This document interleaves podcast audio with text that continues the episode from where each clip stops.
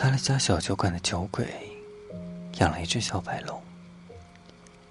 龙被捡来的时候，还是手掌大小，被雨淋了后，委委屈屈的蜷在那里。远远望去，就像一截白绸缎。后来，被喂了几口酒后，摇摇晃晃的站起来，蹬腿，又睁着眼睛转圈圈。酒鬼抓着他，在他身上摸了几下，又学着逗狗去摸他的脖子和下巴。酒鬼后来才知道，动物是不能喝酒的。但是有些迟了。长到三四岁小孩大小的小白龙，已经无酒不欢，日日都要喝上一坛。后来，小白龙长到小酒馆的阁楼，也放不下了，只能一步三回头的。离开自己的小房间，去绕着酒馆后面的大树睡觉。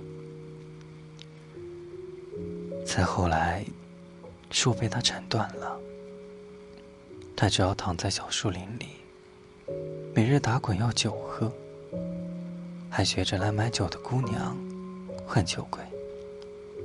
小哥哥，小哥哥，还卖酒吗？离捡到那头白龙，也就三个月光景。但白龙的食量已经大的有些可怕。酒鬼恍惚间觉得自己在养猪，连喝酒闹着让我摸摸头、哼哼声都想住。酒鬼边摸他的头，边嫌弃道：“养龙第五个月时。”天天派人下来了。银发白将的天将一脸不可置信的看着在地上打滚、地动天摇的小白龙。小叔叔，天将又对着酒鬼道：“小叔叔受伤，堕入凡间，承蒙照料。白龙被接走后，酒鬼家里监禁了一阵。”他花了整整一个月，才将酒馆后被咬断、残碎的树枝整理完整。酒鬼拍拍手，低着头，悠悠的叹了口气。冬雪过后，春风又吹绿了出来的枝桠。夜深了，酒鬼正向关住门。一个大爪子突然“啪”的一声贴在了墙边，巨大的龙头塞了进来。小哥哥，还买酒吗？酒鬼面无表情，不卖，滚。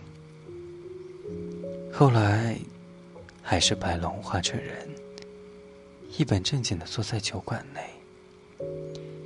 酒鬼扔过去一坛酒。怎么回来了？白龙接过酒，哼，你小时候摸过我的脖子？龙主有规矩，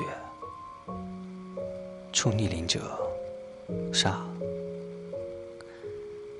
酒鬼呼出一口气，我不怕死，动手吧。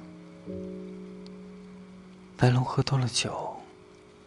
又用头蹭着酒鬼的腰，哼哼着就抚摸。所以，我现在是猪了，小哥哥。